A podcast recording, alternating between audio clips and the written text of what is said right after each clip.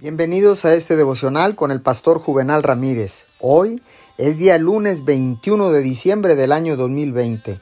Declaro que tiene un bendecido inicio de semana. La palabra dice en Filipenses capítulo 4, versículos 6 y 7. No se inquieten por nada, más bien, en toda ocasión, con oración y ruego, presenten sus peticiones a Dios y denle gracias y la paz de Dios, que sobrepasa todo entendimiento, cuidará sus corazones y sus pensamientos en Cristo Jesús. La preocupación es el mal que agobia a toda la humanidad. Todo el mundo es influenciado por la preocupación.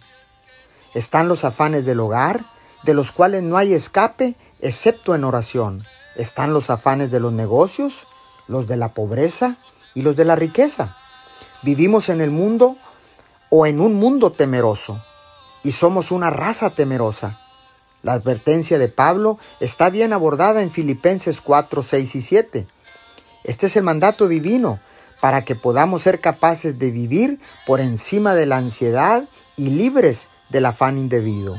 Este es el remedio divinamente recetado para toda ansiedad, toda preocupación y todos los problemas, la paz de Dios. Oremos. Señor, te damos gracias porque podemos poner ante ti nuestros afanes y nuestras cargas.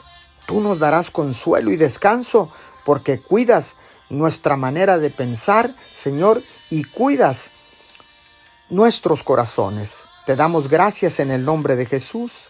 Amén y amén.